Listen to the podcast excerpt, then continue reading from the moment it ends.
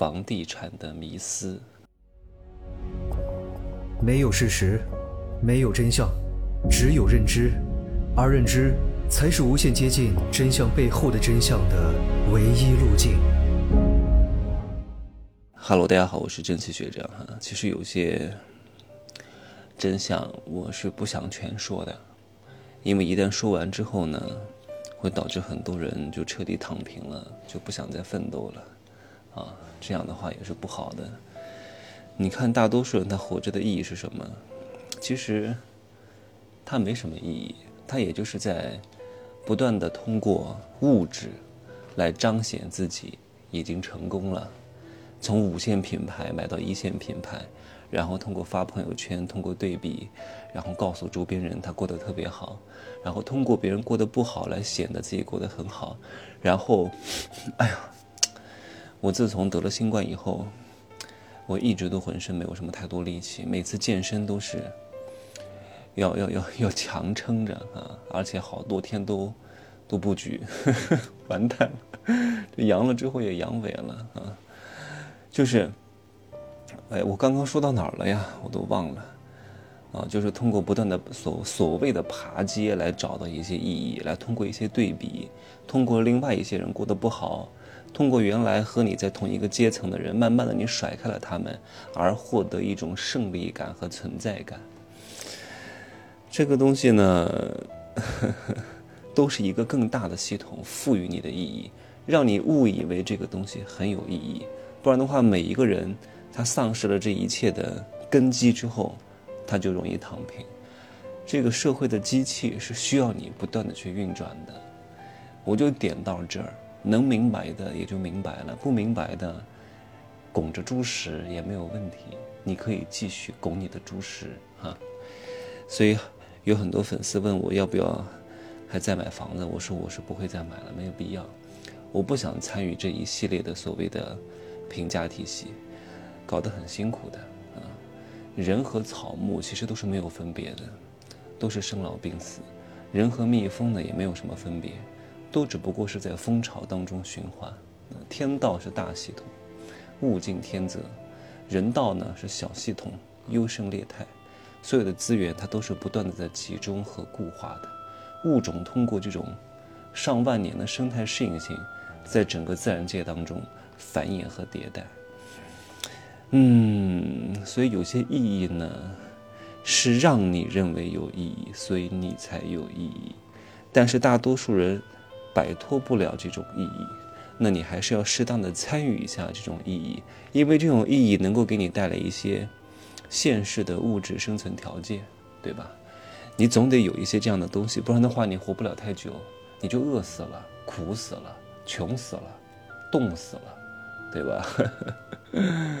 东方和西方两个文化体系，看上去好像是不同的操作系统，但本质上是一样的。只不过呢，外在的表现形式不一样。东方讲究的是君君臣臣、父父子子，对吧？每一个人在中国社会里边都是在不断的内卷。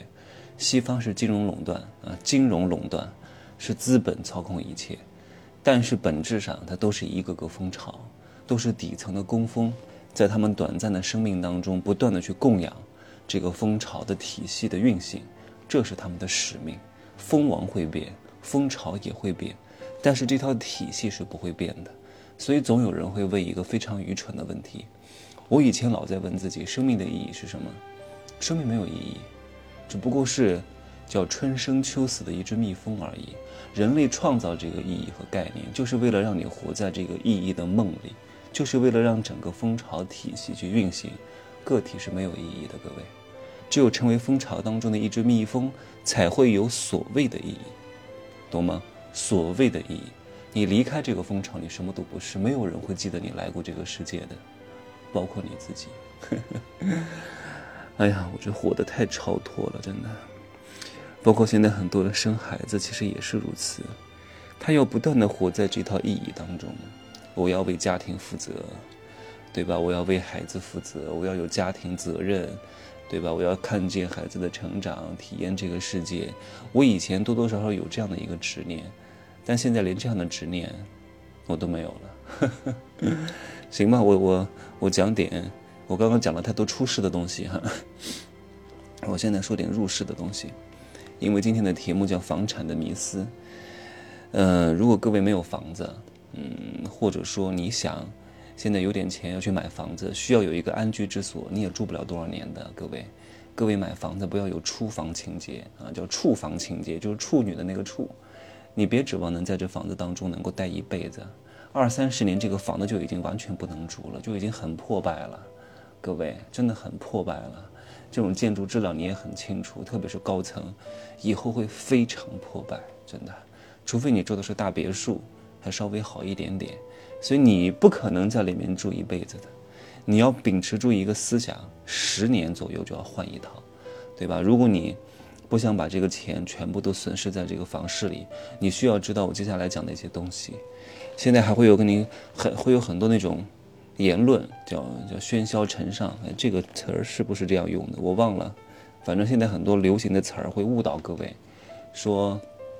现在的这个什么出生率大大降低，嗯，死亡率大大增高，也就是说死的人多，那出生的人少，那还会谁会谁还会买房子？嗯，请问这个话对吗？有些话是不能听的，对吧？那只是最近这几年出生率低了呀，对吧？那那最最近这几年买房子的人不可能是前两年才生的人啊，一定是。一般买房子的人至少是二十五岁以上，对吧？到四十岁之间左右会比较多一点。那这两年买房子的，最近这十年买房子的，都是过去的二十年到二十五年、三十年之间的生人。所以现在的出生率降低，和你现在买房子价格变低有什么必然的联系吗？没有什么必然的联系。那二三十年之后是什么样子？那我也说不清楚，对吧？但我能保证的一点，至少是核心地段的一些优质房产，它依旧是头铁的。哪怕那个在日本经济大萧条的时期，日本的那个房产价格是脚踝斩啊，至少是打了两折。可是你看最近这么多年，一些核心地段的，什么名古屋地带的呀，东京核心区域地带的这些房产，依旧是升值了，而且租金价格也在上涨。但也还是涨回来了呀，所以整个经济它都是一整个周期，这是我讲的第一个大点啊，就是出生率和死亡率的问题。还有一个是什么？还有一个，哎，我忘了。哦，说说这个以后，嗯，很多老年人都死了啊，所以一个家庭呢会有很多套房子，那以后就不会有人再买房子了，所以以后呢就是供小于求啊。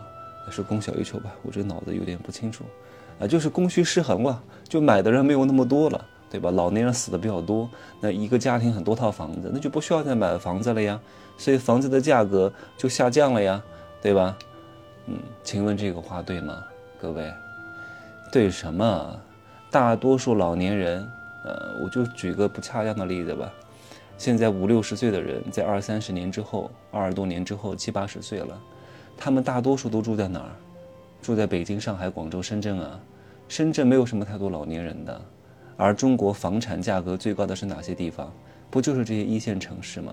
大多数老年人他都是生活在小县城，生活在农村。他们死了之后，你会跑到四线城市去住他的那套房子吗？啊！而且有些房子都不具备这种金融的属性了，可能都住了二三十年了，已经很破败了。卖都卖不掉，你也不可能去住，所以那个房子聊胜于无，放在那你也不会去住的。虽然说你们一个家庭好像多出来很多房子，但这个房子对你来说没有什么意义，对吧？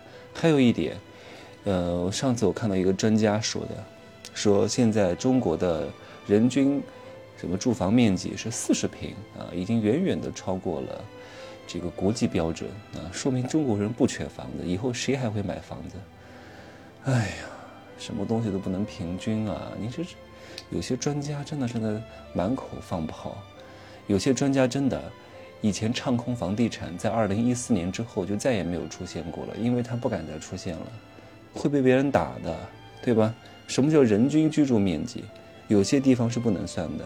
我说了，大多数中国人都生活在县城、四五线城市或者农村。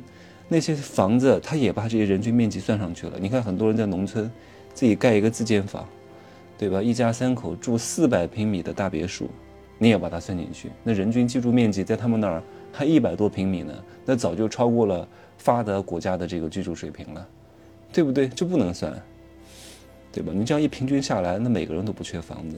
我们说的是核心地段，你要分门别类的去看待不同区域它的人均居住面积，好吧？当你把我刚刚讲的这三点稍微捋顺一下之后，你就知道应该在哪儿买，对吧？钱，真的，如果你现在没有，需要有一套参与一下这个体系，稍微有一下这个意义，对吧？人有了自己的房子之后呢，幸福指数会稍微稍微高一点，你的质量会提高很多。但是不要太执着于这个上面啊，太执着于这个上面，还想再通过五年翻一番，来实现人生逆袭，已经是不大可能了，对吧？核心地段的呢，也不可能跌，也不可能让它涨太多，好吧？希望各位能够有出世的智慧，也有入世的精彩。人生无非就是一场在红尘乱世当中体验一把的几十年而已。就这么多啊，所以一切不要等。